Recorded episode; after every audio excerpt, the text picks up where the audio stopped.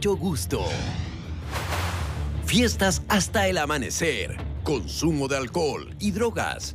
Los vecinos del Parque San Borja ya no dan más. Dicen que está abandonado a su suerte y denuncian que su clásico barrio es hoy un foco de violencia y delincuencia. ¿Quién responde? Denuncias MG.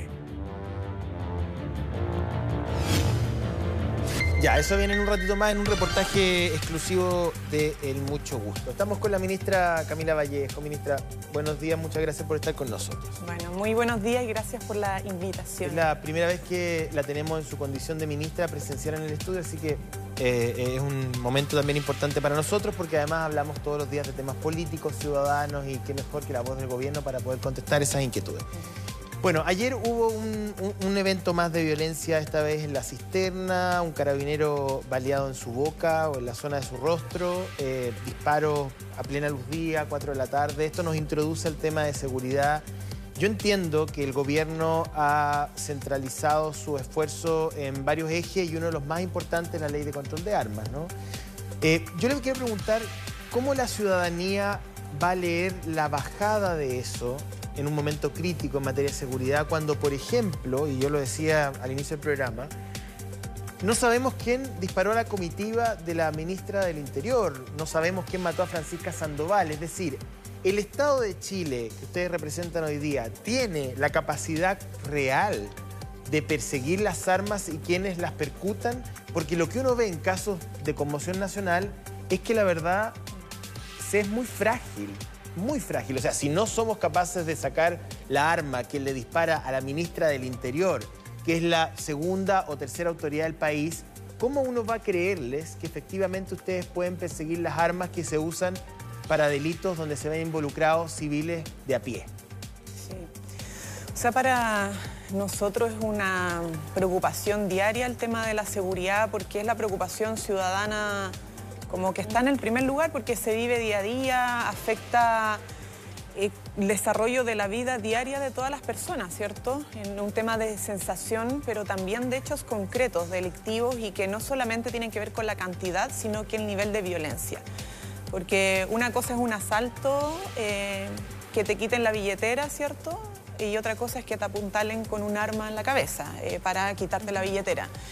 Em, y el nivel de violencia que hemos visto, eh, que ha sido, claro, todo un proceso, obviamente no partió el 11 de marzo, está impactando mucho en la vida de las personas. Nosotros estamos tomando medidas.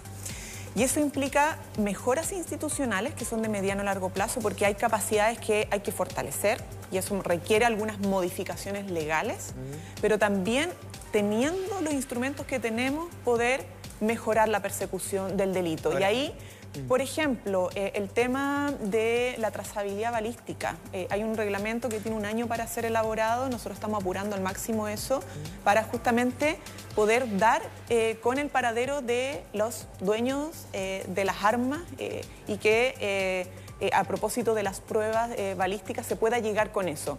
Eso es un ejemplo concreto. Lo otro son las capacidades operativas de nuestras policías.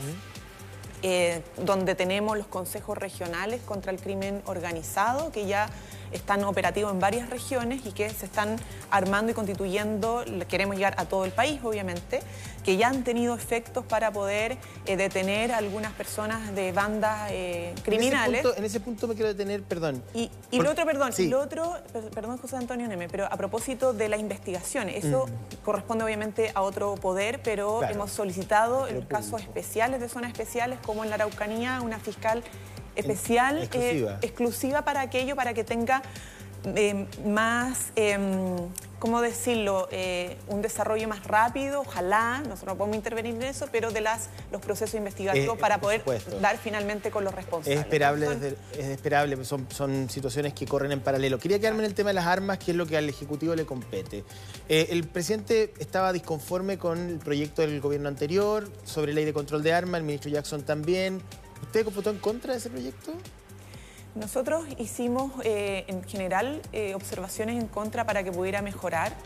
Eh, y hoy día... ¿Por qué no la dejaba conforme el proyecto del gobierno anterior en relación a las armas y hoy día... ¿Qué es lo que hoy día usted siente que se debe hacer y que no se hizo en ese proyecto? Porque se ha caricaturizado ah, el, el, proyecto votaron en contra. Ok, votaron en contra, uno puede revisar las votaciones, son públicas. Uno podría cuestionarlo. Si votaron en contra de la ley de control de armas y hoy día muestran las armas como una prioridad para el gobierno. Ok, probablemente ese, ese proyecto no los dejaba conforme. ¿Qué no los dejaba conforme? ¿Qué observaciones usted siente que no estaban en ese proyecto que la llevó a votar en contra y que hoy día, digamos, se debe modificar? Mira, yo me parece eh, insuficiente en algunos aspectos. Por ejemplo, el tema de la fiscalización. Hoy día, por ejemplo, nadie puede adquirir eh, armas eh, si es que tiene antecedentes. Pero una persona que ya inscribió el arma, tiene el registro legal del arma y comete un delito, no se le quita el arma. Entonces, por eso tenemos como una legislación que es débil desde ese punto de vista. Ahora, yo creo que sí hay que celebrar algunas cosas. Por ejemplo, el tema de la trazabilidad. Eh, y en eso el deber que nosotros tenemos ahora como gobierno es que se implemente, porque por ley hay que trazar. Y eso depende ahora la operatoria de un reglamento. Y el reglamento tiene plazo de un año, nosotros estamos a tiempo, pero estamos adelantando todo para poder ya empezar a operar. Porque estamos... Perdón, solo para completar eh, mi pregunta. Hoy día en la mañana, y lamentablemente todas las mañanas, hablamos de, eh, por ejemplo, usted que es mamá, ya no se puede ni salir a la plaza con los niños. No se puede estar tranquilo, uno anda como con el alma en vilo, mirando para todos lados, quién viene, ese auto que se acerca, me parece sospechoso o no. En fin, un millón de situaciones que usted las debe vivir también día a día. A esas personas, a esas mamás, papás, que quieren volver a ocupar los espacios públicos, ¿qué les podemos decir hoy día? Porque yo entiendo que hay una programación de mediano, de largo plazo para terminar con el tema de las armas, con el crimen organizado, pero hoy día, ¿qué hacemos nosotros como ciudadanos para poder estar viviendo nuestra día a día con más tranquilidad? Bueno, la pregunta es que nosotros hacemos como gobierno, ¿cierto? Porque es nuestra responsabilidad, más que trasladarle solo esto a la ciudadanía. ¿Ya? Em, y nosotros, claro, hay medidas de mediano a largo plazo, pero también hay cosas que estamos haciendo ahora y que hemos hecho ya. Por ejemplo, en incautación de armas, que es una preocupación central. Nosotros tenemos un plan, menos armas, más seguridad, pero ya hemos incautado un 32% más que en el mismo periodo anterior. Entonces, estamos eh, incautando armas y sacándola de circulación, estamos mejorando la capacidad en aduanas para poder eh, hacer los controles fronterizos. A veces vienen las piezas, no vienen las armas completas, y eso requiere una capacitación adicional en las fronteras. Estamos ya, invertimos 1.300, no, más, 2.300 eh, millones para lo que son los controles biométricos en las fronteras y esto tiene que ver también con el crimen eh, eh, organizado. Hemos podido, como les decía, detener a muchos miembros de bandas de crimen organizado, las drogas, por ejemplo, también que están detrás de todos estos delitos. Ya llevamos como 420 kilos eh, de cocaína, más de 12.000 eh, kilos de otro tipo de drogas que hemos también sacado de circulación. Entonces, estamos trabajando ya los operativos, por ejemplo, eh, como en el comercio ilegal, que tenemos ahí un grupo especializado de carabineros que se va moviendo en distintos barrios para poder, claro, hacer los copamientos. Eso nos ha permitido detener a varias personas que tenían incluso orden de detención pendiente. Entonces, yo sé que esto nunca es suficiente porque tenemos una situación compleja a nivel país, pero estamos trabajando día a día para mejorar. Ayer ya se ha anunciado por parte de nuestro subsecretario de la Prevención del Delito el plan contra el robo de vehículos, que hemos tenido casos emblemáticos ya, eh, bueno, los portonazos conocidos por todos, pero también de encerronas para robo de vehículos. Entonces, las fiscalizaciones, las desarmadurías, por ejemplo, entre sí, porque parece que fuese algo que no es simplemente robar el vehículo para revenderlo, hay algo más se ha hablado de que el narcotráfico está detrás también y que paga por vehículo robado. Vamos a entrar ahí para que usted... Bueno, es que por eso de las prioridades tiene que ver con el arma, eh, las armas y el crimen organizado en torno al narcotráfico, trata de personas, el robo de madera. El subsecretario del Interior, Monsalve, ya reconoce en una entrevista la semana pasada, y yo me imagino que el comité político, por supuesto, que lo discute, que estamos frente a un desafío mayúsculo con, con crimen organizado que viene desde fuera y con modelos de crimen que no conocíamos en Chile, que por supuesto está muy por sobre el cogoteo que usted mencionaba al inicio, ¿no? El punto es, si hoy día, y se lo pregunto directamente, vamos a ir a una nota y me contesta la vuelta. ¿Es Isquia Sichel la mejor persona para liderar ese proceso, entendiendo que es una ministra del Interior que en términos públicos ha cometido tantos errores en tan poco tiempo y que el desafío es enorme? Vamos a la nota sobre el crimen organizado y luego seguimos conversando con la ministra Vallejo.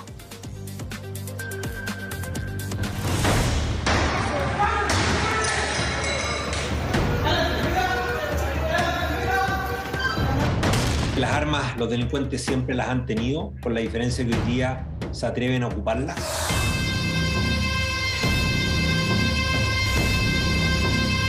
Uno apuntó con el arma, hicieron dos disparos y se fueron por el norte.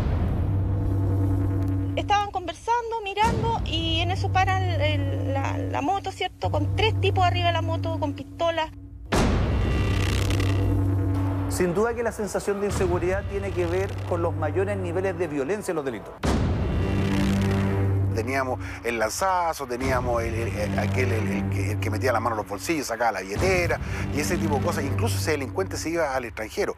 Pero luego esto cambia y el delincuente chileno también se empieza a poner un poco más violento por la generación. Vamos viendo entonces cómo eh, la delincuencia chilena se ha ido adaptando a estos nuevos fenómenos de, importación de delitos que se han traído del extranjero. Amenazan derechamente, que ellos van a cobrar su plata sí o sí, como sea, en el minuto que sea, y que a ellos no les importa nada, que van a buscar tu casa, tu familia el modelo que algunas organizaciones en Chile están empleando y están copiando, lo que no significa que haya presencia, pero sí están copiando el modelo, es de la delincuencia organizada mexicana. Reportajes MG.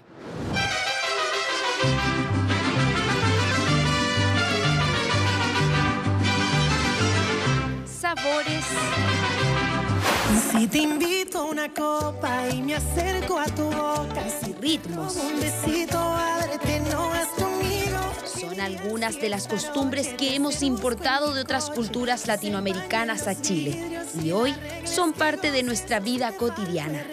Pero a esto ahora se suman diferentes tipos de delitos violentos que adoptaron delincuentes chilenos. El crimen organizado eh, tiene una diversificación de delitos. Esta diversificación de delitos eh, tenemos el secuestro, el sicariato, el gota a gota, que es el delito de usura.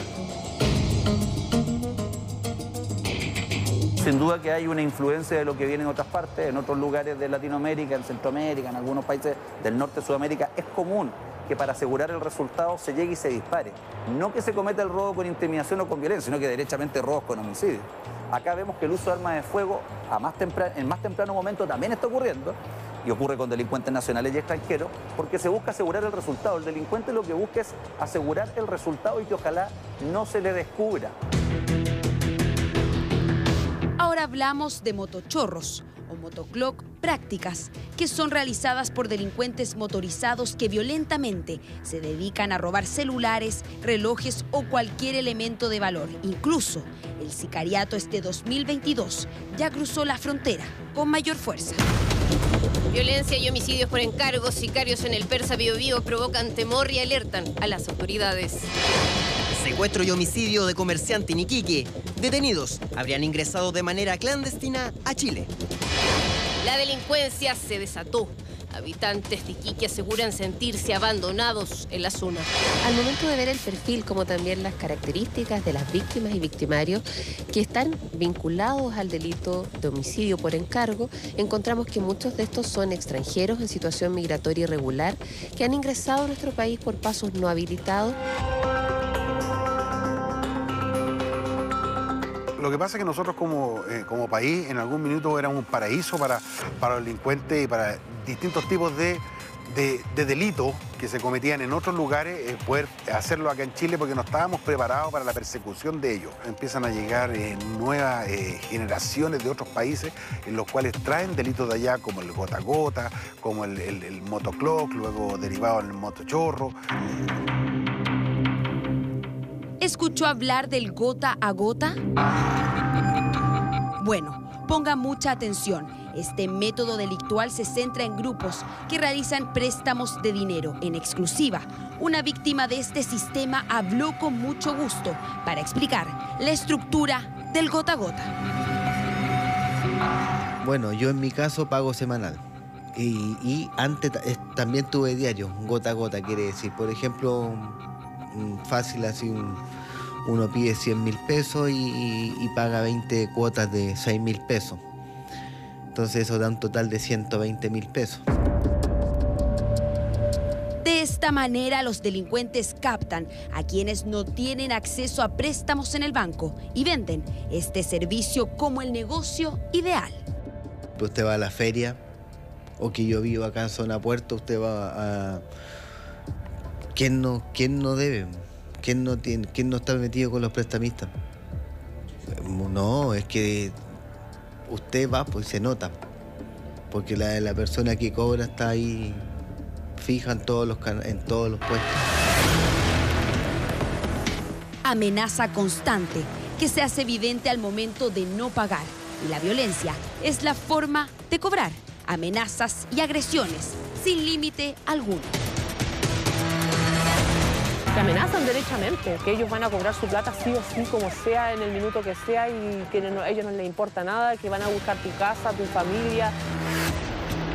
Los llamados gota a gota son una alternativa para conseguir préstamos. Los métodos para cobrar de estos sujetos son la violencia, las amenazas e incluso las agresiones personales. El crimen ocurrió en la iglesia del pueblo. Un sicario asesinó a dos padres. Una ola de violencia afecta al Persa Bio Bio esta vez. Distintas cámaras de seguridad delatan el uso de armas, peleas e incluso sicariatos en su interior. Roban principalmente teléfonos celulares. El 30% de ellos simula ser repartidor de comida y aprovechan las grandes aglomeraciones, especialmente de la tarde, para asaltar. Esas son parte de las características de los llamados motochorros. La importación de nuevos delitos convirtió a Chile en un país más violento. Nosotros creemos que sí, que ha ido aumentando el nivel delictual eh, en Chile. Eh, lo hemos visto en, en distintas regiones, no solamente en la región metropolitana. Y yo diría que eh, con unos delincuentes más violentos, con técnicas eh, importadas desde el extranjero muchas veces.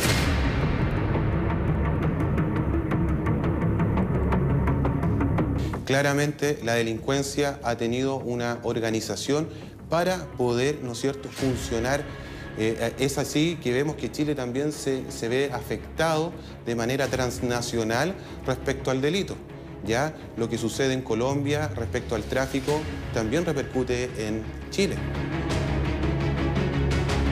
Último golpe que fortaleció la teoría que en Chile se están importando delitos desde el extranjero cada vez más violentos es la confirmación sobre la organización del Tren de Aragua, que ya estaría operando en la capital y en algunas regiones del país. Y ese sería solo la punta del iceberg. Esta organización tiene mucho, eh, muchos integrantes, por lo tanto eh, pueden llegar muchos más. Lo mismo que les explicaba yo respecto al coro de la leche, también son bandas mucho más grandes que en definitiva pueden llegar a instalarse y eh, generar una red con la, con la organización que se encuentra en, en su país. El grupo conocido como el Coro de la Leche es otra organización criminal de Centroamérica, altamente violenta y sangrienta. Nuevos delitos más violentos y a la cabeza bandas organizadas que cruzan las fronteras cada vez con más fuerza, mientras que estas imágenes aterrorizan día a día a la ciudadanía que no estaba acostumbrada a tal nivel de violencia. Ciertamente Chile ha podido permanecer al margen de la violencia que se genera en otras latitudes. Eso no significa que se confíen, eso no significa que deban de bajar la guardia, eso significa que están a tiempo de, fortalecer las instituciones, seguirlas fortaleciendo.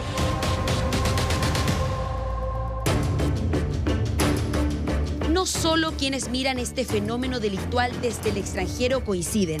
Chile era un país más tranquilo comparado a otros vecinos latinoamericanos. Hoy, muchas bandas apuntan a colonizar nuestro país, pero aún podría existir una esperanza. Es un proceso eh, donde los grupos delictuales se están conociendo. Eh, han existido enfrentamientos de bandas chilenas con bandas extranjeras pero todavía no están posicionadas en un 100% las bandas extranjeras en Chile. Y eso es importante también que lo sepa la, la gente. Motochorros o motoclock, delito del gota a gota y sicariato son solo algunos de los nuevos delitos que cruzan la frontera y comienzan a ser cada día más cotidianos. ¿Cómo enfrentar esta importación de delitos violentos al país?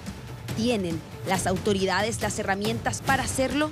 ¿Estaremos a tiempo de detener la violencia delictual en Chile?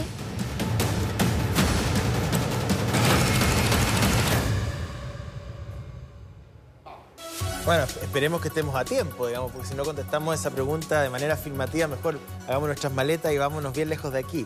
Eh, ahí teníamos un panorama un poquito de lo que estamos enfrentando, lo decía el ex fiscal, las bandas organizadas no están del todo instaladas, pero están en un proceso progresivo de conocimiento territorial. Ministra, vuelvo sobre el tema de, interior y no es que sea majadería de mi parte, pero efectivamente la ministra Siches, por acción o omisión, lamentablemente ha tropezado ya en dos o tres oportunidades y feo. Entonces me gustaría preguntarle si ustedes todavía como gobierno, usted me va a contestar desde la corrección política, está bien, pero es una pregunta que yo creo que la ciudadanía se hace.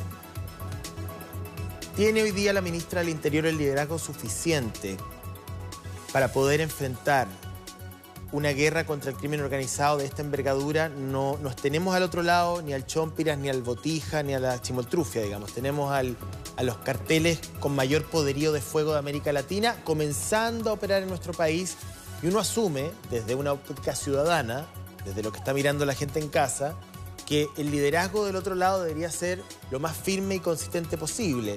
Y lamentablemente las señales que ha recibido la opinión pública de la gestión de la ministra Siche ha sido algo deficiente. Por eso se lo pregunto.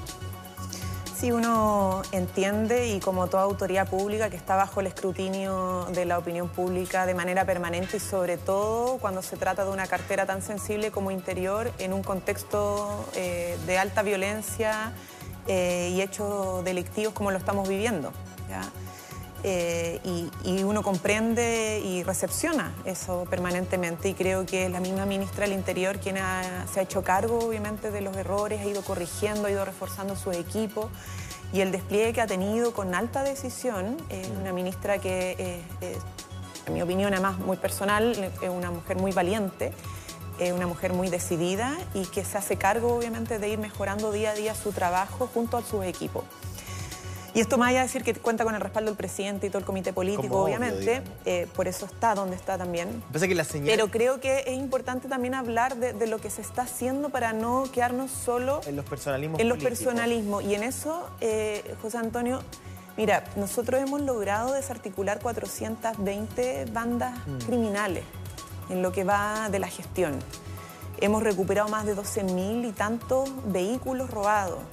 Entonces, creo yo que bajo el liderazgo de la ministra del Interior, y no solo con ella, sino que con las policías, carabineros, la PDI, con la Fiscalía, con aduanas, Servicio de Impuesto Interno, con los gobernadores, etcétera, estamos logrando eh, ir reforzando cada vez más el trabajo para, como te decía, punto, la incautación de droga, armas, la fiscalización de las fronteras. Se decía que no habíamos hecho expulsiones judiciales y administrativas y eso no es así. Nosotros llevamos 260 expulsiones judiciales hasta 31 de mayo, no hemos todavía contabilizado el último mes. O sea, hay y da, tres hay data de eh, administrativas. Entonces, sí, yo entiendo. Hay data de gestión que está a lo mejor invisibilizada, producto de. Porque finalmente la opinión pública ve rostros, escucha declaraciones. Y mucho también de percepciones. También. Y de percepciones. Y de que nunca es suficiente. Yo también creo que es importante recoger eso. Que Paulina sigue, de Allende Salazar, que está con nosotros, tiene datos. Pero cortito, Paulina, porque usted mencionó algo que es súper importante y que está dentro de lo que el gobierno puede hacer y yo sé que es la preocupación de muchos.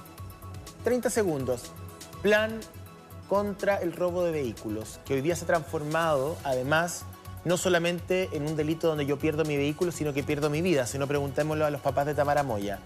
Eh, si nos puede explicar brevemente eh, dónde van a estar los puntos importantes del gobierno, porque es un delito que estamos viviéndolo a diario en cualquier parte del país. Sí, mira, el, este plan fue anunciado ayer por el subsecretario de Prevención del Delito. Siempre es un trabajo eh, muy coordinado. De hecho, la tarea principal de las subsecretarías preventivas es prevenir. Uh -huh. eh, y por eso el trabajo, bueno, con las, las municipalidades, los gobernadores, etcétera. Y en este caso, además, es el la fiscalización de las desarmadurías, porque aquí hay todo un negocio, o sea, no es simplemente robar, sino que dónde va a parar el auto eh, para poder volverlo a meter en el mercado y circulación a través de su venta.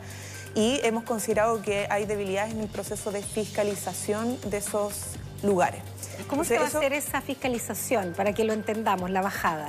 Bueno, obviamente con las policías, pero yo no entraría más en detalle ahora porque el subsecretario va a ir explicando, de Ah, hecho podemos perfecto. comprometer que venga eh, a hacer una explicación más en detalle de eso. Ya. Em, pero básicamente consiste en la fiscalización y el reforzamiento siempre policial. Nosotros estamos todo el tiempo con las policías con- con- consultando qué requieren, eh, qué capacitaciones, qué fortalecimiento, qué implementos para poder hacer mejor su trabajo, atendiendo a que no podemos de la noche a la mañana duplicar la dotación eh, policial. Entonces, Ujú. de- con lo que tenemos, el reforzamiento de eso para poder eh, ayudar en esta prevención. Y sobre todo, el tema de la violencia en el uso de armas. Por eso esto va todo de la mano, eh, Carla y José Antonio, porque no es solamente el robo de vehículos y poder evitar el robo o recuperarlo, ¿cierto? A través de la fiscalización, etcétera. De, eh, de hecho, hemos recuperado muchos vehículos robados, sino que también es la violencia del momento que se genera este robo, que es uno- son los momentos como más traumáticos, no solamente la propiedad, cómo se recupera el auto, sino que cómo evitar eh, un problema mayor. Y en eso, en el tema de armas, vamos a poner, seguir poniéndole mucho esfuerzo porque tenemos que evitar que los delincuentes tengan, adquieran armas, sea por inscripción legal, como por eh, de manera indirecta, ¿cierto? O porque terminan, eh, como se dice, eh, haciendo armas hechizas, Y ¿cierto? tienen que además fortalecer a las policías para que usen su arma de servicio cuando deban hacerlo, me imagino. Bueno, todo eso tiene obviamente protocolos y ahí eh, tiene que ver con el uso proporcional. Cuando tú vas, si hay una orden, quizás esto, bueno, es algo que puede explicar mejor las policías, pero cuando eh, hay un aviso de que hay un robo y que hay armas en ese robo, hay una orden de que se proceda y eso implica cierta capacidad operativa, cierto equipo, no puede ir solo una persona, etcétera. O sea, como hay protocolos para eso y por cierto, cuando se cumplen bien, deberían tener buenos resultados en el uso proporcional de la fuerza, porque tienen el monopolio de la fuerza y del uso de las armas las Que policías. hoy día medir la proporcionalidad es muy difícil. Mientras si lo llevo a la peluquería de Pedro Aguirre Cerda, llega el carabinero, abre la puerta del baño, ¡pum! dispara en el cráneo. O sea, entonces hoy día, claro, uno se ajusta a los protocolos, hay un tema de, de legislación Y internacional. de respecto- capacitación, a veces los más Exacto, jóvenes. pero hoy día también hay una suerte de visión de parte de la ciudadanía de que el sector que usted representa no ha fortalecido suficientemente a Carabineros en términos de que luego del estallido y todas las violaciones a los derechos humanos y todo lo que ocurrió ahí, no se ha fortalecido, digamos, la institución desde el punto de vista discursivo para que efectivamente cuando un carabinero se encuentra con un criminal que está disparando pueda utilizar su armamento de servicio. Al menos es lo que queda la sensación ciudadana. A lo mejor internamente no es así, pero se lo transmito porque es lo que la gente conversa en la calle. Sí, yo entiendo Pero yo creo que punto. Lo que lo pasa es que nosotros sí lo sabemos Sí. y lo que pasa es que tenemos que lograr un sano equilibrio en esto. ¿ya? Eh, ni decir las policías no pueden actuar porque han habido violación al generalizar los derechos humanos que no son menores, o sea, es algo grave que hemos vivido como país. Eh, y tampoco decir vayan a reventar cualquier cosa, porque eso también es complejo, ¿cierto? Entonces tenemos que tener una policía que funcione, que esté legitimada, que actúe, porque los protocolos hemos revisado, hemos actualizado los protocolos, ha habido un avance en eso. El tema es que se pueda actuar bajo protocolo, que haya capacitación para que se pueda proceder eh, bajo esos protocolos y el respeto siempre a los derechos humanos, porque al final nosotros queremos evitar que hayan personas muertas, sea quien sea, sea policía, sea civil. Yo creo que ese es el desde. Eh, Y hay, ese es un desde. Entonces, esto siempre es un, es un sano equilibrio que hay que buscar y por eso hay que ser muy responsable. Todo muerto, todo herido, eh, pensemos en las personas. O sea, es lamentable y es grave. Sea un comunero mapuche, sea un policía. El otro día, eh, bueno, ayer mismo tuvimos un caso eh, grave, lamentable. y luego investigar, porque tampoco podemos adelantar juicio. Nosotros como gobierno tenemos que decir, es lamentable porque son vidas humanas y son personas que se ven afectadas. Y luego proceder a recabar todos los antecedentes para investigar dónde está la responsabilidad, si es un problema de protocolo, si es realmente responsabilidad policial, si fue eh, justificado a propósito de un procedimiento donde no se, o sea, hubo un enfrentamiento, etc. Eso hemos sido eh, como muy cautelosos porque a, a veces, claro, uno se adelanta y las redes sociales presionan para eso, Claro. ¿cierto? No, yo la opinión lo que pasa es que pública. cuando uno transgrede la ley, cuando uno es un delincuente y transgrede la ley, todas las vidas humanas son importantes, yo estoy de acuerdo. Hay derechos humanos que son inalienables, aunque uno sea delincuente, yo lo entiendo.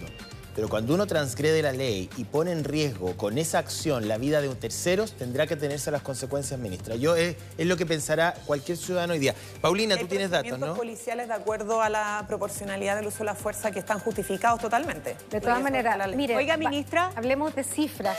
Sino, más que de cifra, me gustaría indagar en el tema de la delincuencia que nos tiene complicado, pero antes preguntarle, ministra, cómo se siente con, con manguera, con carro de bomba, apagando incendios todo el día. ¿Se halla en el cargo o no? No, mira, si bien me gusta el rojo, no ando disfrazada de bombera. Eh, no, yo hago mi trabajo. Ustedes saben que eh, me toca hacer la vocería de gobierno y además en parte las comunicaciones eh, hacia la ciudadanía de lo que vamos decidiendo, de lo que los procesos que llevamos adelante. Y, y nada, es parte de mi trabajo, no me quejo, así Mire, si es. No, no y se ha de visto rojo, fácil. Si bien no anda de rojo, es bien chapulín colorado, déjeme decirle, porque ha salvado al gobierno de varias. No, se ha visto, Se ha visto, se ha visto bien habilidosa esto de ir manejando la- las pelotas, digamos, Somos- a ir agarrando pero- todo lo que puede. Somos un equipo y siempre nosotros trabajamos en equipo más allá de que yo tenga que eh, muchas veces eh, hacer vocería y... Oiga, ministra Eh, Pillá, pero vamos, vamos al poner tema que nos congrega.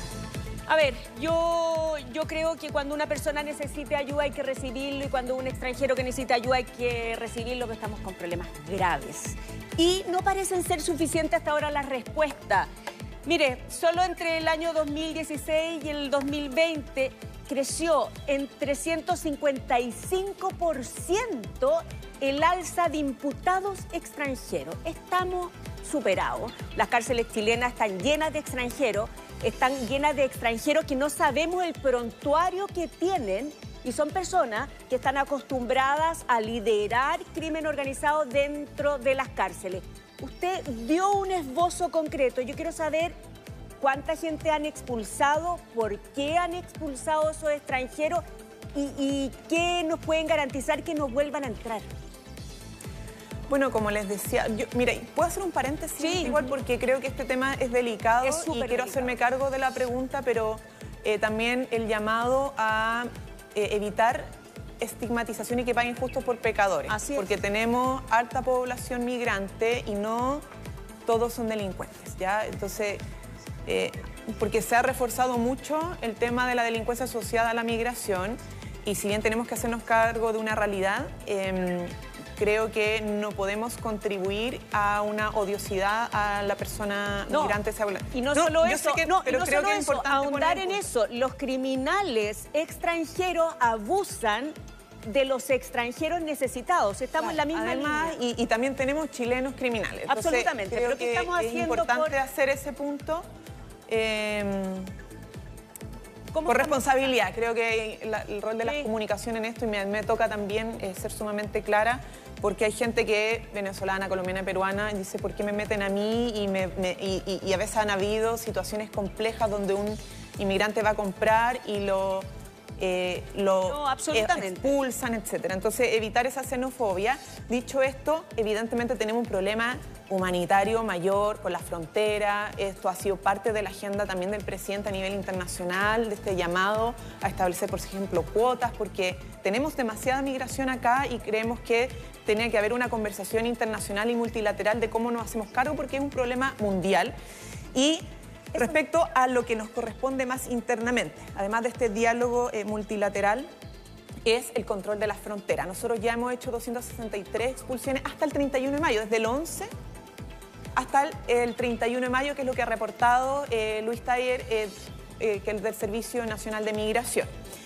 Y entre esos 260 judiciales, tres administrativas. Son personas que están justificadas totalmente para iniciar los procesos de expulsión. Obviamente no lo hemos hecho con overoles blancos ni llamando a la prensa. Hemos querido no hacer de esto como una apuesta mediática, solo proceder con lo que nos corresponde. No está considerado el mes de junio. Eh, y lo otro son los parámetros, o sea, el plan de control biométrico en la frontera. Hay que, fortalecer la fiscalización en las fronteras. Esto no es tampoco de la noche a la mañana, pero se está haciendo. Se inyectaron 2.300 500 millones de pesos para fortalecer ese control.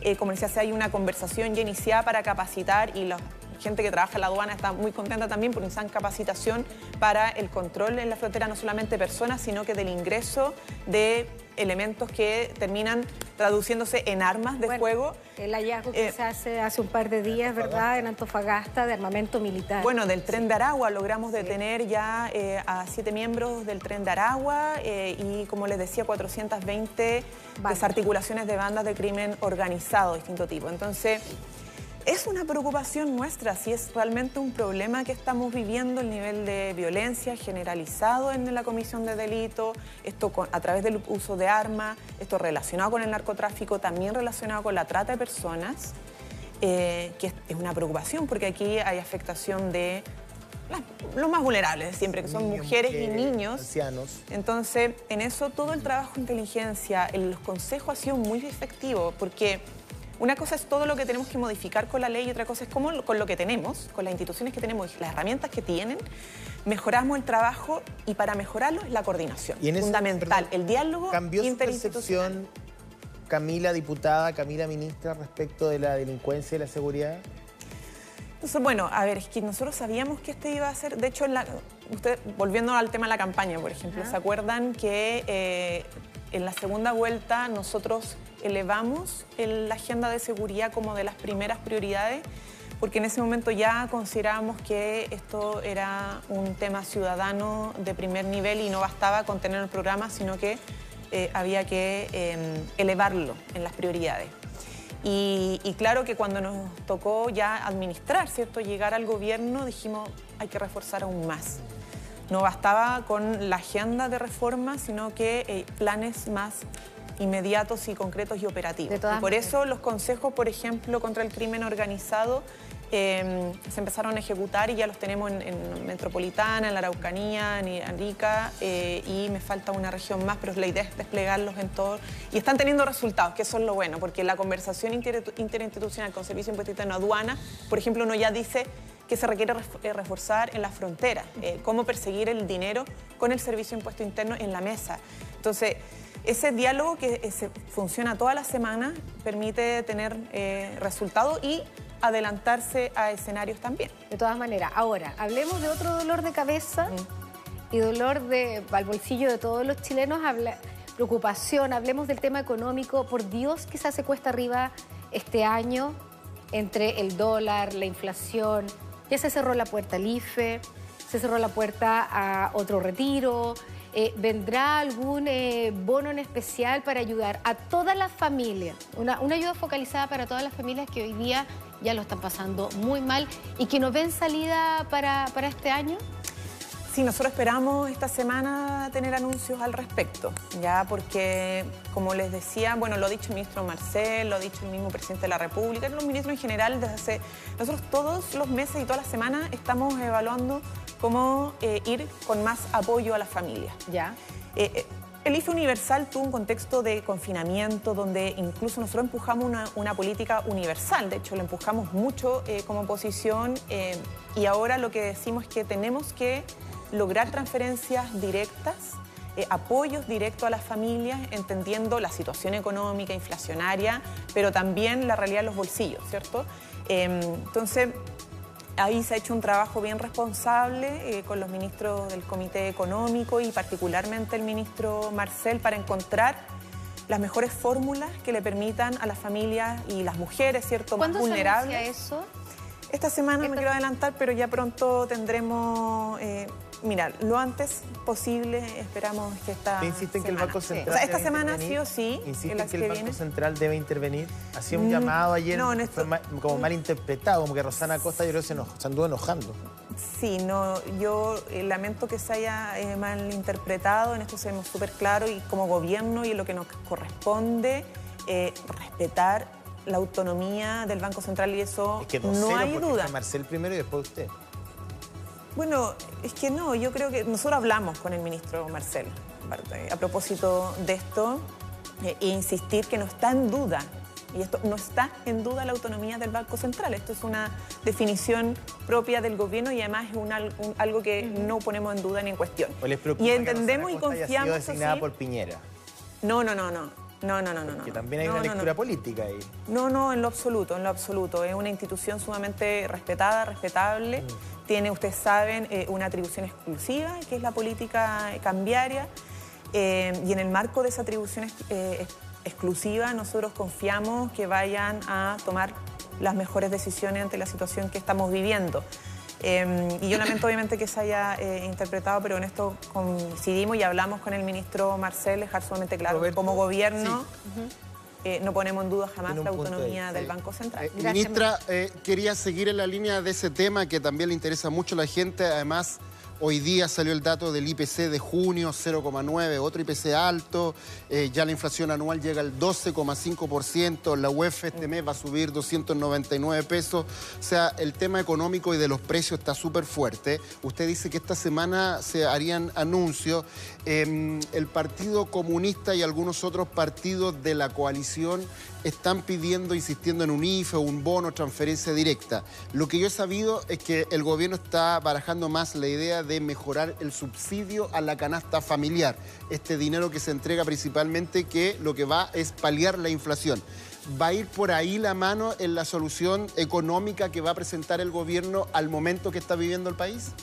Mira, más allá de los nombres, porque se ha hablado de distintos nombres, lo importante es que queremos llegar con apoyos directos eh, a las familias. ¿Focalizados? Nosotros creemos que hay que poner un especial énfasis siempre en los más vulnerables.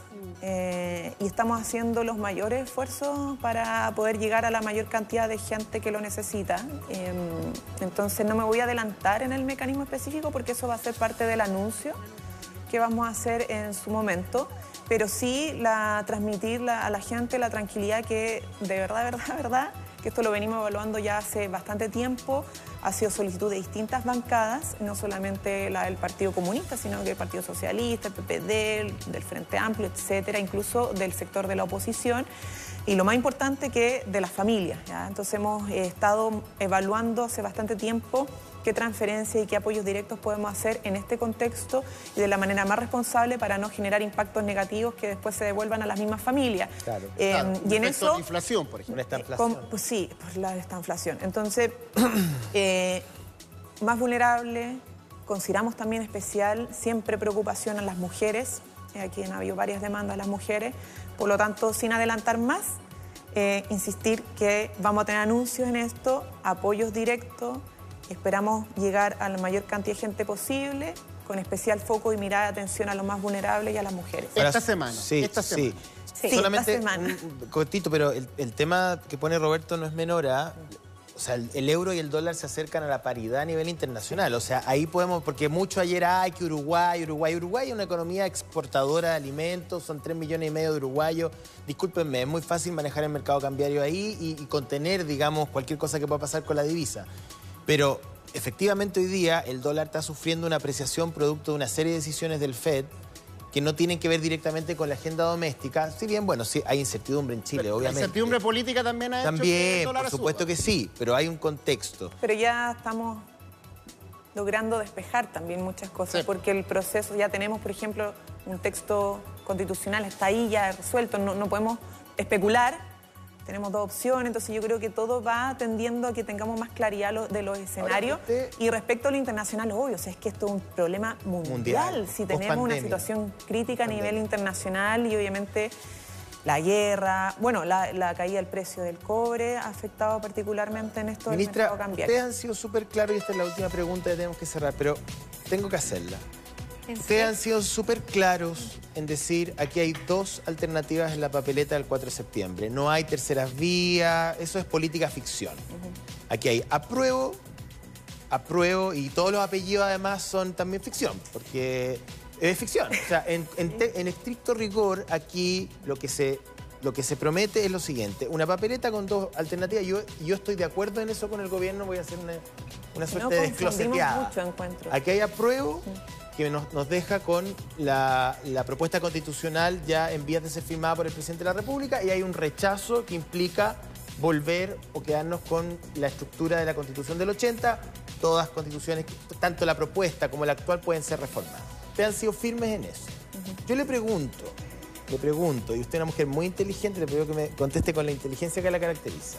Porque a mí no me van a decir, ministra, que ustedes no se han puesto en el escenario de que pueda ganar el rechazo, porque es una cosa evidente que puede pasar. En estricto rigor y estadísticamente hablando, tiene el 50% de las posibilidades, porque son dos alternativas. Entonces, de ganar el rechazo, yo le pregunto a usted, ¿cómo van a hacer viable su proyecto político con la constitución de Pinochet, como ustedes lo han llamado, y con el veto histórico de la derecha? ¿Cómo el presidente Boric va a poder concretar en los tres años que quedan, si gana el rechazo, su promesa al país con la constitución de, Pinochet? Uno puede decir la de Lagos, pero ustedes han dicho es la de Pinochet, ok, es la de Pinochet, y con el veto histórico de la derecha a los cambios en el país. ¿Cómo? ¿De qué manera? Sí, mira, dos cosas. Lo primero, reforzar el que en la papeleta de esa pro rechazo no hay apellidos ahí. Para no, porque si no podemos confundir y no es porque tenemos que ser responsables, porque además tenemos el deber y la, la facultad de hacer campaña por el voto informado. Entonces, no queremos confundir a la población. ¿Qué es lo que pasa después de un plebiscito? Es que el país sigue andando, nosotros tenemos que seguir gobernando, tenemos un mandato popular, que es implementar un programa y poner todos los esfuerzos que ese programa se cumpla. Ahora, programa no- el escenario... queda en jaque con la constitución del 80 Mira, es y que- con el veto de la derecha? Eso le quiero preguntar Mira, para, que, para- para que lo tenga claro. Porque respetando obviamente la inteligencia de todos, la gente sabe las limitaciones que nos ha puesto históricamente la constitución del 80. Y esas limitaciones no radican solo en el quórum. Hay muchos candados. ¿Ya? Y eso, es- este debate no, no quiero que parezca como que estoy por un- incidiendo en una opción u otra, porque ya todos saben cuál es mi opción y qué es lo que creo que me trae más esperanza. Bueno, lo pero- su chapita además.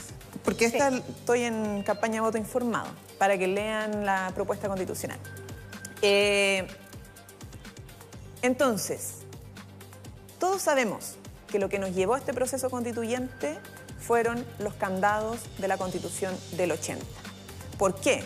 Porque esos candados no nos permitió, por ejemplo, tener un CERNAC financiero con uñas y dientes para poder fiscalizar. ¿Ah? Se aprobó, pasó todos los quórum, incluso los más altos. O sea, pasó el debate congresal, se cayó en el Tribunal Constitucional gran parte de eso. Código de aguas, aquí sí quórum. La última reforma se cayó en el Senado, no por cuatro séptimos, tenía tres quintos. No, o no, sea, un sí, quórum más bajo. Entonces, tengo que terminar, pero- a lo que voy. Para la, ah, para la Hay algo que- pregunta, hay algo que es evidentemente es obvio, La gente que nos saber pone, si el éxito nos del mantiene las mismas limitaciones. del éxito del plebiscito en cuanto que gane el apruebo. Porque en el fondo es una lectura que es súper ciudadana, ministra, así, para no entrar en, el- en la cosa No, no, no, no, políticamente de- correcta. No es Un- el éxito, es la profundidad de los cambios y las reformas. O sea, la profundidad de Obvio. los cambios dependen del apruebo para el gobierno de Boric. Pero es que no quiero llegar a una situación de campaña, pa- es que quiero ser muy cuidadosa en esto. ¿ya? Eh, llevar las- el programa de reformas sobre la constitución del 80 se va a ver enfrentado a las mismas limitaciones que hemos tenido históricamente. Entiendo, entiendo, entiendo. ¿Hay plan B? Entonces, eh, o sea, tenemos que seguir gobernando, empujando y viendo Con esas limitaciones manera, pero, pero son limitaciones que no podemos mentir a la gente, Claro. o sea, son las mismas limitaciones que hemos tenido siempre y esto tiene que ver con el aprobar- tiene que ver con el Tribunal Constitucional, tiene que ver con distintos eh, candados. Eh, o sea, no a Entiendo, entiendo el porque si no punto. El programa de gobierno- opinión a El programa de gobierno no, yo entiendo. Yo lo voy a interpretar a usted, porque yo sé que usted por, por- por Contraloría no puede decirlo, lo voy a decir yo. Usted lo que quiere decir es que la, la- la profundidad del programa de gobierno efectivamente se ve comprometido si es que pierde la prueba y gana el rechazo. Y si, y si gana el rechazo y se han puesto en ese escenario, obviamente sí, pues son personas inteligentes y están mirando la realidad, seguirán gobernando con las limitaciones que la actual constitución y con los cerrojos que- que- que impone esa arquitectura. Esa es la visión del gobierno. Sí, pero es que además es como ver el comportamiento de los... Si uno lo lleva al tema de los quórum, por ejemplo, eh, aún con cuatro séptimos, las últimas votaciones que hemos tenido y cómo está compuesto el Congreso... eh, Lo que pasa es que Chile, ministra, Entonces, usted eso- sabe que en Chile nadie dice lo evidente. Entonces yo trato de, de- de Sí, tener es una que tengo una como, responsabilidad Sí, pero no, es que no se puede decir. No, pero no solamente usted, si usted tiene una limitación que, es, que- que es, que es administrativa, porque la Contraloría está así, yo entiendo. Pero para tener una conversación franca, sin comprometerla, yo prefiero interpretarla porque me parece que es una manera sincera de hablar a la audiencia. Y, y decir lo evidente, nadie podría decir que ganando el rechazo al gobierno le da lo mismo. No, evidente que no. El gobierno está anclado al, al- al plebiscito de alguna u otra manera. A lo mejor no va a pasar que el 5 de septiembre se desfonde el gobierno, no lo sé. No, no. Pero efectivamente el programa de gobierno tiene una cuota de, de su profundidad comprometida y anclada al 4 de septiembre. Eso es bueno o malo, no, no está en mí ni en la ministra decirlo. Pero al menos que el análisis político sea lúcido. Ministra, sabemos que tienen mucho que hacer. ¿Alguna idea que reforzar? ¿Algo que quiera decir al final? No, a propósito de esto, que esta semana partimos desplegando, ¿cierto?, la campaña del voto informado, este ministerio que me corresponde a mí. Se va a la eh, región de los lagos. Sí, la región de los lagos partimos allá en regiones, vamos a tener los primeros, esperamos, porque ustedes saben que hay un problema con las imprentas, sí, falta de papel, eh, pero esperamos tener los primeros textos completos, nosotros estamos poniendo el texto a completo a disposición, ahí está el código QR para que lo puedan escanear también y vamos Ya. a tener formato impreso y de otros formatos para que podamos llegar de la manera más inclusiva a toda la ¿Tienen ciudadanía. calendario? ¿Cómo van a recorrer el país? ¿Parten en Puerto Montt y de ahí se van para dónde? ¿Dónde los encuentran si es vamos que la a- gente quiere informarse? Sí, vamos a tener, sobre todo el ministerio, yo la mini- como ministra, subsecretaria, los funcionarios que estamos habilitados desde el ministerio a comunicar y a eh, generar instancias de participación, a desplegar con la campaña eh, y en el marco de otros ministerios que también están con facultados, como educación, eh, justicia, Ministerio de Desarrollo Social, también van a poder jugar un rol en eso, además de todo lo que haga la ciudad, los partidos, obviamente. Em, pero nos interesa mucho que pasemos realmente a la etapa del voto informado y dejemos de verdad como las distorsiones, las fake news, hemos visto demasiadas fake news y ahí la ciudadanía tiene también una alta responsabilidad más nosotros, que es cuando les llegue mensaje de WhatsApp, vean cosas en Facebook, en Instagram y digan, oh, esto es así, mira, la fuente está ahí, código QR, el texto, vayan va al texto, lean, es la principal fuente. El Claro. chequeo que ustedes hagan es súper importante, porque están los fact-check, eh, los mismos medios de repente tratan de hacer ejerci- ese ejercicio, eh, en fin, pero ustedes como ciudadanos también tienen una responsabilidad, el chequeo y doble chequeo. Y ahora tienen la fuente principal para chequear, que es el texto y que está a disposición en distintas Lo que pasa es que plataformas. no solamente hay que leerlo, hay que entenderlo, Que nadie le venga con claro. en el fondo, sino que lean y ahí está. Y hay otras cosas que son de debates constitucionales que eh, hay que saber también leer un texto constitucional. claro. Que no es fácil. No es fácil, aunque este texto yo lo encuentro súper como eh, más simple porque tiene enumeraciones que usualmente en el lenguaje jurídico no se usan, ¿cierto? Están los títulos, están los 12 títulos y además están como los incisos que uno le dice en general a estos textos, pero están enumerados. Uno, el Ministra, yo lo que yo no título quiero... 2, número 1, número Lo que yo 2, no quiero número 3, es que, número 4. que sus asesoras nos rechacen, porque estamos con el tiempo Sí, estamos encima. tiempo encima. Eh, ¿Sí o no se equivocó el presidente Lagos con su carta? ¿Sí o no? ¿Sí o no? ¿Sí o no? No vaya a entrar en eso, creo que son posiciones legítimas y, y dentro de su propio sector se evalúa eh, aquello. Ya, eso. Muchas gracias. Paulina. Un placer Chao, tenerla aquí en el estudio. gracias. Oye, Besos y gracias miles. a toda la gente que nos escribió hoy día. Le vamos a pasar eh, sus consultas eh, a la ministra porque nos parece importante el respeto a nuestra audiencia, porque muchos nos escribieron, ministra, y mucho interés por tener una, una respuesta, pero lamentablemente se nos acaba el tiempo. Así que muchas gracias y buenos días. Habrá una siguiente oportunidad. Sí, La próxima, sí. de todas maneras.